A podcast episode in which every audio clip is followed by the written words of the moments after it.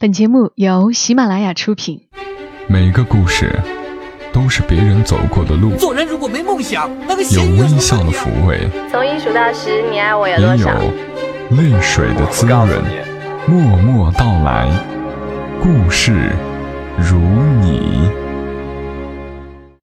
默默到来，故事如你。这里是由喜马拉雅独家播出的《默默到来》，我是小莫，大小的小，沉默的默，在每个周三的晚间和你相伴，和你来聊聊我们平常人身上所发生的故事。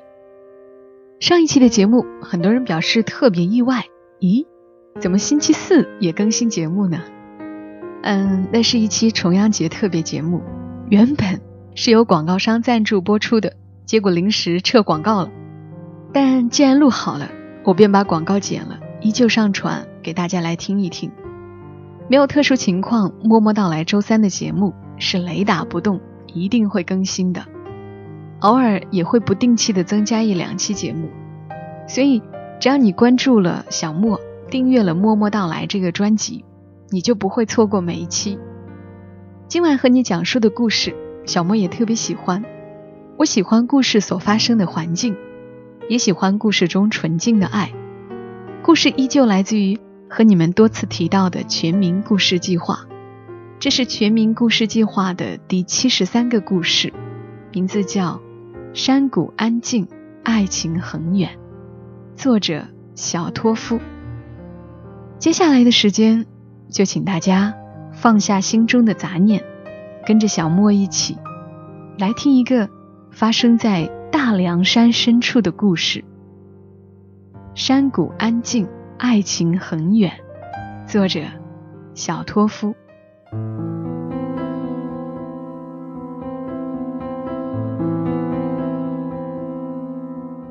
那年夏天，我到大凉山里支教。那是一个淳朴而幽闭的宜家寨子。有一天，我们上山去玩。和一群孩子们，附近的山都去过了，我想去的更远一点。孩子们就带我去了一片我从没到过的山林。那片山林神秘幽静，仿佛因为远离人烟，植物的长势也更加葱郁茂盛。回程的途中，我们走了另一条道路。就在这个时候。脚下的山谷里，升起一缕袅袅的烟雾。我以为又是放马的孩子在点篝火玩，便没放在心上。等到走近，才发现那不是什么篝火，而是炊烟。炊烟从一座小屋里飘出来，小屋在空旷的山谷里，显得渺小至极。我从孩子们口中得知。那个小屋里住着一个老人，他很老了，确切的年龄没人知道。没过几天，碰巧一个村民要去山林中放牧，我陪同前往。行至之前那片山谷，我停下脚步，望着谷底那座小屋，问道：“他为什么要住在这里？”那个村民把头摇着。说他也不知道，从他记事起，那个小屋就存在着，一直到现在。我走进那座小屋，那是早晨八九点的样子。小屋的门紧锁，我不知道老人去了哪儿，或许去山里做了什么。这是一座松木搭建的屋子，不管房身还是房顶，都是松木。风吹日晒。小屋走了样子，变了颜色，变得暗淡古朴，散发出旧时光的味道。我决定坐在那里等老人回来。到了中午，老人终于回来了，手里提着一只山鸡，原来他是去捕山鸡了。在山林里下了一些山鸡夹子，这只山鸡就是如此得来。也是我运气好。听老人说，不是每天都能有收获的。午饭，老人给张罗着做好。他把剃毛开膛后的山鸡包裹一层层新鲜的树叶，整只丢进火塘里。他的小屋里有一口火塘，我们就坐在火塘旁边，等候开饭。老人说，这是他六十年来首次见到汉人。这六十年来，他没有走出过这里，一直守候着这座小屋。而六十年前，他却是这里唯一一个走出寨子，去到汉人世界的山里人。他的一口汉话也是那时候学来的。他在二十岁时生出一个念头，就是去外面看看。这个想法遭到所有人的反对，大家见到他就嘲笑他、捉弄他，认为他傻掉了。山外面是未知的世界，寨子里的人对未知是恐惧的，对他来说却充满了好奇和向往。尽管遭到了一致反对，他还是在一天深夜。不辞而别，悄悄背上包袱，翻山越岭，告别熟悉的土地和人，踏上未知的路途。那时候还没有公路，什么路都没有，荒山野岭，他独自走出一条路来。起初的三天，日行夜赶，不敢稍作停留。他的出走惊动了寨子，这是千百年来寨子里所没有发生过的事儿。寨子偏僻，至今会汉化的也寥寥无几。全寨人出动，分作八路去追他。幸亏没被追到，若不然，他是真的到不了外面的世界了。说话间，一股股香味从火塘里弥漫开来。火苗已经熄灭多时，老人把山鸡从灰烬里拔出，拨开烧焦的树叶。他便把头顶上的布帽摘下，放在脚边。我这时才发现，他的头上是盘着辫子的，花白的头发扎成一束，盘在头顶。他的确已经很老了，肤色被日光晒得黝黑，手脸粗糙的像老树皮，皱纹里嵌着泥土，牙齿所剩无几。一双眼睛却黑而深邃。山里的天气变化无常，说变就变。本来好好的晴天，一团乌云过来，跟着就是一场大雨。我和老人坐在小屋的门畔，他吸长长的烟枪，给我裹了烟卷。雨来得快，去得也快。天空再次放晴时。老人已经歪在门畔睡熟了，我倚在另一扇门畔，一会儿打量门外的旷野，一会儿打量屋内的摆设。天色向晚，我必须要走了。看着老人香甜的酣睡，我不忍唤醒他。没有作别，我起身离开。我知道还不需要告别，我还会再次拜访的。再次造访他的小屋，是一个星期天，我们一起上山打猎。山林里猎物本就不多，能打到更是难得。那天我们运气实在不佳，连只飞雀都没打到，最后空手而归。我有些扫兴，奄奄不乐，老人却一副乐观心态，一路笑呵呵。第二天，我们又去了山林里。我们去布置陷阱，先是在人迹罕至的地方安排一些山鸡夹子，然后又用铁锹挖了许多长宽各一尺、一米多深的地洞，洞口覆盖上一层薄薄的草遮掩。随后，我们就去了一个有泉水、有岩石的地方歇脚。我们分别坐在两块相邻的大岩石上，我听他讲他的故事。他年轻的时候也有过家室，妻儿都很康健，家庭幸福。但有一天，不知从哪里流传过来一种病症，令人皮肤麻木、起斑、红肿，脸上、身上似有蚂蚁在爬，虫子在抓，口角歪斜，手无缚鸡之力，行动不便。根据他的描述，我告诉他这是麻风病的症状。他点了点头，接着说下去：这种病症在寨子里迅速传播，从一户、两户，渐渐变成七户、八户。寨子里一时人人自危，人们恐慌至极，请来当地最有名的毕魔来念经做法，去病消灾。结果却并不如人意，患者一个个照样陆续死去。人们希望远离疾病，远离死亡，在走投无路的情况下，做出了一个抉择，就是驱逐患病之人。老人的妻儿也都患上了此病，在被驱逐之列。老人不舍妻儿，一定要一起走。妻子不同意他的陪同，怕染病给他，拖累他。但他说什么也不愿意抛弃妻儿，说什么也要一同前往。妻子以死相挟，可他依然不肯。后来他想出了缓急之策，就说只要安顿好妻儿，就回寨子。妻子信了他的话，一家人就此离开生活多年的寨子。搬到这深山峡谷。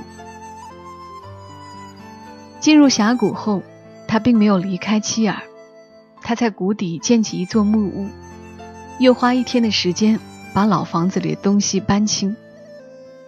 他砍木头建房子，用了六天。他故意放慢速度，因为知道妻子快不行了。果然，等一切收拾妥当，住进新房。妻子已经躺在床上不能动弹，看着病榻上的妻子，他心如刀绞。他变得很有耐心，照料病入膏肓的妻子吃喝洗漱，给妻子讲述他们年轻时的故事，讲他当初离开寨子，在外面闯荡时的经历。妻子固然说话都说不上来，但仍用嘴角的笑意回应他。他不知道该怎么办才能让疾病远离妻子。他想过各种办法，祈求山神，祈求火神，杀猪点火祭拜他们。他学了些经文，每日早晚都要虔诚的诵经。他还在毕摩家里跪了两天，终于打动了毕摩，那毕摩才甘愿冒着很大的风险。来给他的妻儿念了一场驱灾咒，然而事情并没有得到转机，妻子的病情更加恶化了。两个月后，妻子抵不住病痛的折磨，最终撒手人寰。临死前，妻子紧紧握住他的手，握得他骨节发白。从此，他在世间。就独剩一个亲人，与他相依为命的儿子。儿子也在饱受疾病的折磨，每天夜里痛苦不堪的轻哼。儿子把体内的痛苦声唤出来，每一声都如同一把刀子，在他心里划了一下。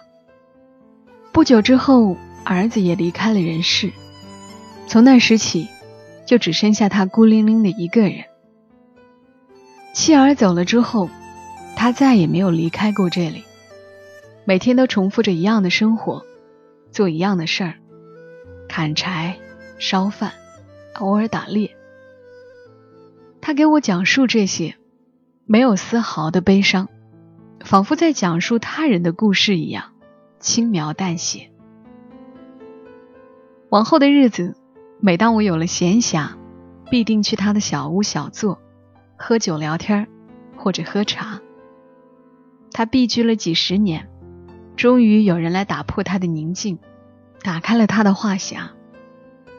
我很喜欢听他和他妻子的故事，他讲了很多，讲他们的相识、相知、相爱。他们在山谷间对山歌，互诉衷肠，在月光下寨子外的小径旁秘密幽会。直至在一个良辰吉日结为莫逆夫妻。她是一个传统而贤惠的女人，一个安于清贫、甘心情愿爱着他的女人。他知道妻子最爱听哪一首山歌，最爱吃哪一种食物，也知道他最喜爱什么，最厌恶什么。他知道他的一切，他的所有。谈起他的妻子，他总是滔滔不绝，眉飞色舞，神色颇佳。在他心目中，妻子还是那么神圣，那么重要，那么牢不可破。他有时也会问起我外面的世界，我讲给他听后，他不住唏嘘，说外面的世界变化很大。夜深人静的时候，我常能听到清脆的口弦声，从遥远处传来，丝丝缕缕，飘飘渺渺。我知道那是老人在拨弄口弦。每当他睡不着时，就会拨弄口弦。他曾耐心教我。并说，在我离开寨子的时候，要把口弦送给我。时令已经入秋，季节到了，树叶就要落，果子就要熟。在我给孩子们补习汉化的那段时间里，老人的身体大不如前，每况愈下。他日日守在小屋里，不分昼夜，总是拨弄口弦。再后来，他就整日躺在床上。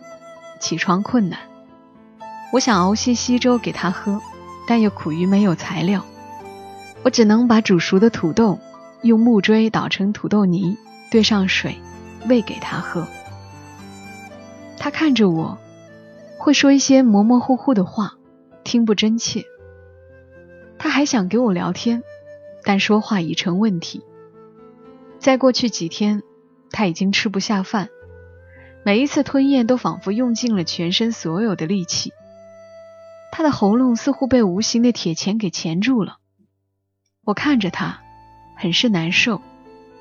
有一次，他突然攥紧我的手腕，把那只有些破旧的口弦塞在我手心。我感到口弦在我手心沉甸甸的分量，不由得握紧了它。又过去了几天，我给孩子们早早放了学，跑去小屋。在小屋门前，我就呼唤他。以往他会哼声作答，但那天他没有任何反应。我走近，看到他闭合着双眼，再去抓起他的手，是冰一般凉。他走了，无声无息。按照当地习俗，人死后要放在两米多高的木柴上火葬，骨灰撒在山林。老人生前没什么亲人，和寨子里的人早已断绝了来往，所以赶来帮忙的人寥寥无几。他们帮忙把木柴垒起来，把死者放在木柴上，大火熊熊，转瞬把老人吞噬。等火势熄灭，只剩一地的灰烬。我让村民请来了一个颇具法力的毕摩，为其诵经指路。待灰烬全熄，便装入了麻袋。撒在了山林，他一生隐于山林，死后亦将随雨水进入山林。不久之后，我上了趟山，去查看那些我们一起布下的陷阱。但让我意想不到的是，不知什么时候，所有的地洞都被泥土掩埋填实，所有的山鸡夹子都不翼而飞。我猜想，是老人在生前。还能行动的时候，把这些全都处理掉了。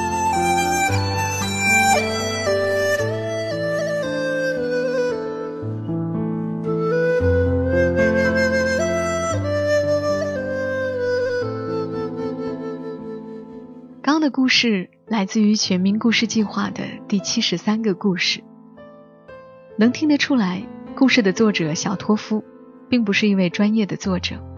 他的描述方式很简单，像我们普通人聊天一样的在讲述。